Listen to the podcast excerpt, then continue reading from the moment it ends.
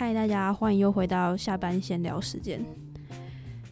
嗯，相信大家如果出去玩的时候，其实如果要订住宿，或是要订餐厅，或者只是纯粹跟朋友出去吃饭的时候，其实都会应该最常做的就是上网 Google 一下，可能一些网络啊，然后就看它的评价之类的，看几颗星的评价，然后看大家给某个呃吃饭也好、住宿也好的地点它的评价。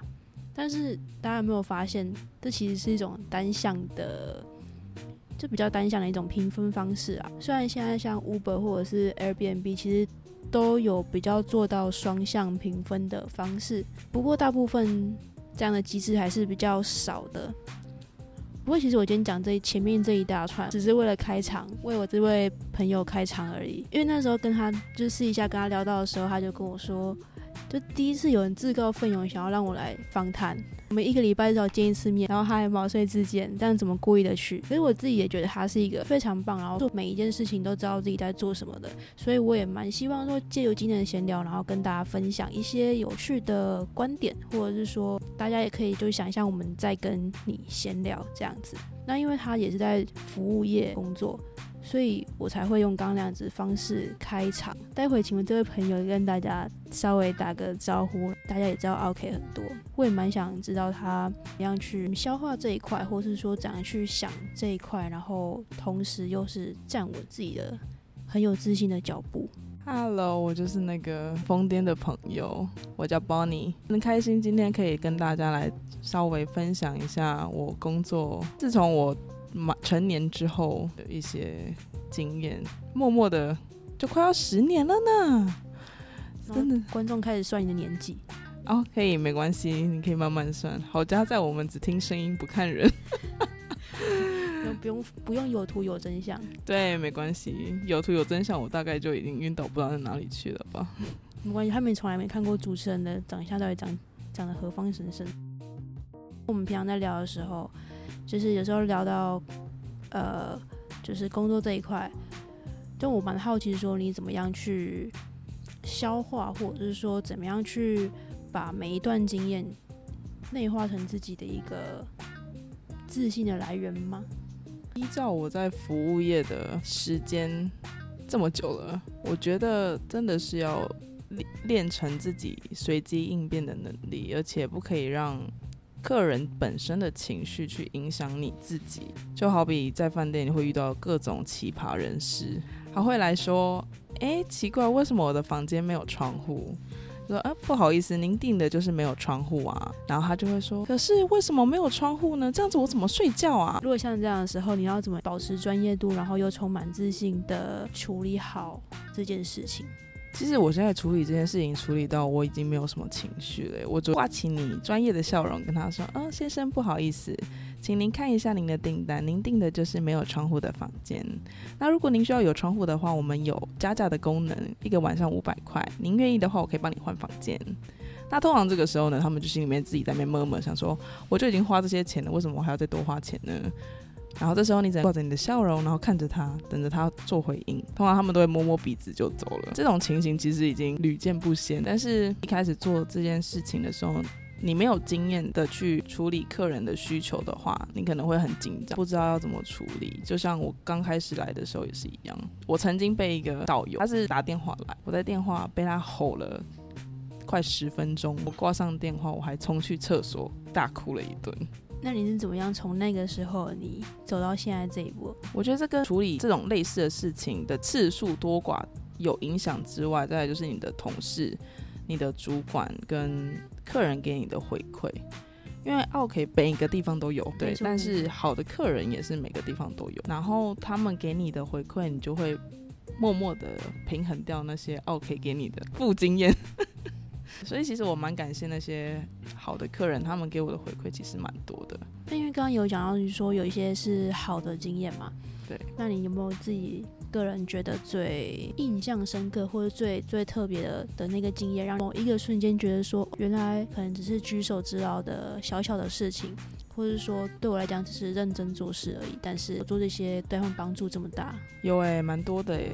但是有一个例子是最近才发生的。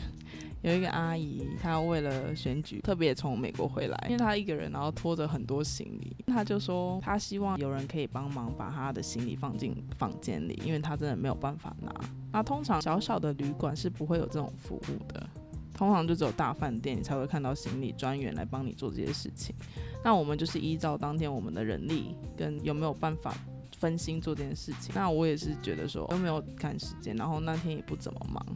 我就自己默默的把它播上去。可是从那天之后，我就开始一路休假，休到隔一个礼拜。听说从隔天开始，每天都会有同事跟我说：“哎，那位阿姨在找你哦，她要感谢那个帮她拿行李的服务人员。”然后就第二天、第三天、第四天，就一路问到我回来的那一天。最后那个阿姨还很可爱，默默的给了我一些小礼物，谢谢我，让我过个好年这样子。你知道，就是这个 moment 会让你觉得。原来服务业也不是很糟糕，我相信大家都可以体会到那种就是一点点的温暖就可以很温暖的那种很开心的感觉。就是应该是说，本来就不应该把别人帮你做的事情当成理所当然，不管任何关系也是。但现在可能是因为我们生活越来越方便，然后导致成大家养成这种习惯，就觉得，哎，我是花钱来这边享受的，为什么？嗯的这种，我觉得这种人很多哎，其实真的很多啊。可是搞不好换个角度想，就是我们服务业的人员，其实占了很各种行业占了至少有百分之五六十。那会不会是我们到最后，就是我们自己下班了，结果我们转身成为消费者的时候，也做了同样的事情？我觉得也蛮有可能的。小部分人可能就会有一种心态，觉得我上班的时候也是这样做，那。我下班之后变成客人的时候，或许也可以这样子去做。对，所以服务业真的不是很好做，但是透过服务业，你可以接触到各式各样的人。虽然我们这一间本身不是一间很大型的连锁饭店，但是因为这里的位置非常的好，所以可以认识各种国际来的人，你就会觉得很有成就感。特别是那些就是有。经理等级的啊，甚至有些是总经理啊，他们是为了方便。通常你会看到哦，level 越高的人，他们越不计较，嗯，而且他们会很有礼貌。但不是全部的人，但是百分之八十我遇到的都是，他们都会对你非常有礼貌。我有遇过很多个老板阶级的，他们就是你跟他说什么，他他都会很有礼貌的回复你，然后他也不会有很多奇奇怪怪的要求。或者是想要跟你 argue，看能不能让你便宜一点卖它。呃，我有认识几个外国的老板或者是主管阶级，他们都会给我一些很正面的赞美，像是哦，我觉得你的服务很到位。虽然说我只是微笑，然后有礼貌的，就是介绍我们的地方跟房间跟服务他们，我不觉得我是在多做什么，因为觉得你只是在做你应该做的事情而已。对。就我觉得最有成就感的是，虽然我是应外毕业，然后我自己也想办法让自己拓展使用语言的能力。然后我来这里上班之后，我听过最多的就是，哎，你的英文很好，但是我分不出来你的到底是什么口音。这样会觉得说，哦，你是不是菲律宾来的？你是不是新加坡来的？或是你是不是 A B C 回来的？说哦，没有啊，我是土生土长的台湾人。这样子其实也蛮特别的经历啊。那你觉得你是怎么样去抓到那个平衡？就是说，人家觉得服务业就是，尤其台湾的服务业吧，就很多事情必须做的太周到，变成说有有点弯腰弯的太太下去那种感觉。因为像你刚刚讲的话，其实你也必须站稳自己的脚步，反而其实处理事情的效果会比较好。那你觉得这两者之间，你会怎么样去抓这个平衡？这就要说到我的个性了。我的个性是一个是非分明、对错非常明显的一个人。当我觉得什么是应该或不应该的时候，我会非表现的非常明显。像我现在做的角色，我觉得我应该要做好我应该的做的，我做好了。但是当我们没有任何的错误，让你觉得你应该来到我面前大呼小叫的时候，我就会让你非常的明白，你这样子对我吼也是没有用。我觉得台湾的服务业做得好，是他们想要同理心，他们想要让大家觉得，就是你来我这里消费是一件愉快的经验，对。可是有些人就会把它偏颇化了，就会觉得我付钱，我就是老爷，你就应该像小李子一样服侍我。对我而言，服务你是我的本分，但是那个本分有很多事就到此为止而已。